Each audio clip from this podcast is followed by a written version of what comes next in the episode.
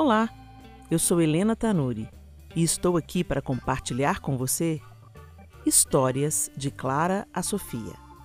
A minha oração e meu anseio são que, de alguma forma, minhas experiências com a paternidade de Deus através de meus filhos possam te ajudar a vislumbrar um pouco mais de sua face e também receber suas porções de amor e sabedoria.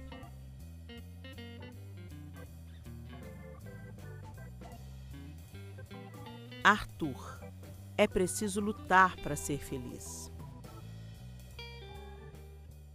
Minhas gestações foram períodos maravilhosos. Pela graça e bondade de Deus, todas evoluíram com saúde e disposição.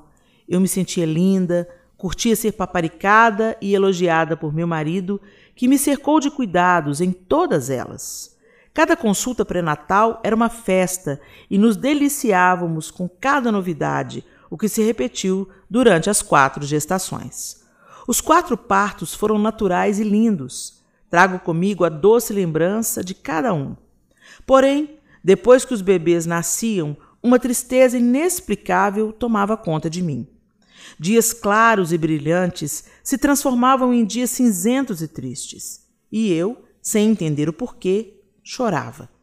Olhava para minhas crianças saudáveis, lindas, perfeitamente entretecidas em meu ventre sentia tristeza. Não era aceitável. Doutora Débora, a querida obstetra que trouxe meus quatro filhos à luz, foi um presente de Deus para nós e tinha uma explicação médica para o acontecido: a dança dos hormônios. Nas duas primeiras gestações, recebi a orientação médica para o pós-parto. Episódios de choro e tristeza poderiam acontecer por causa dos hormônios se reorganizando, o que era considerado pela medicina, até certo ponto, normal. Durante a terceira gestação, comecei a desfrutar de um novo nível de relacionamento com Deus, o que me levou a conhecer mais de perto o seu amor e entender que ele não é um Deus distante, mas que se importa com todas as áreas da vida. Arthur nasceu forte e era um bebê tranquilo. Eu, mãe pela terceira vez, já estava mais segura e familiarizada com os detalhes que cercam a chegada de um bebê.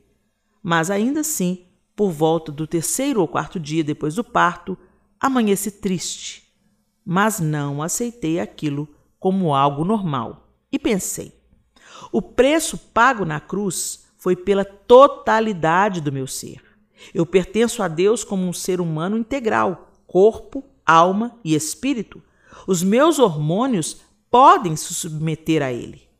Comecei então a travar uma verdadeira batalha em oração e resistência.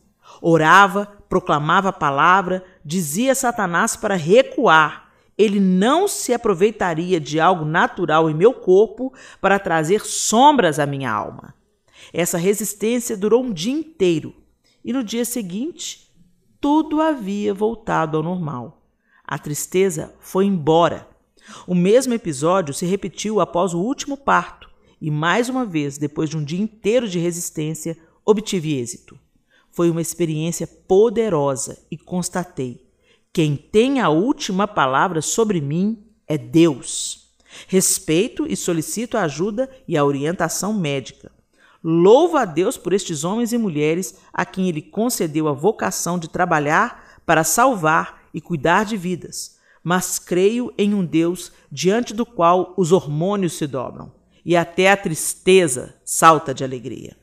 Existem circunstâncias nas quais Deus usará a medicina como instrumento de cura, mas Ele também deseja nos dar discernimento quando algo sobrenatural se utiliza de algo natural para nos paralisar. Embora o presente século diga que ter filhos é trabalhoso, desafiador, custa caro e pode significar a morte dos sonhos, a verdadeira e perfeita palavra de Deus diz que herança do Senhor são os filhos e o fruto do ventre, seu galardão.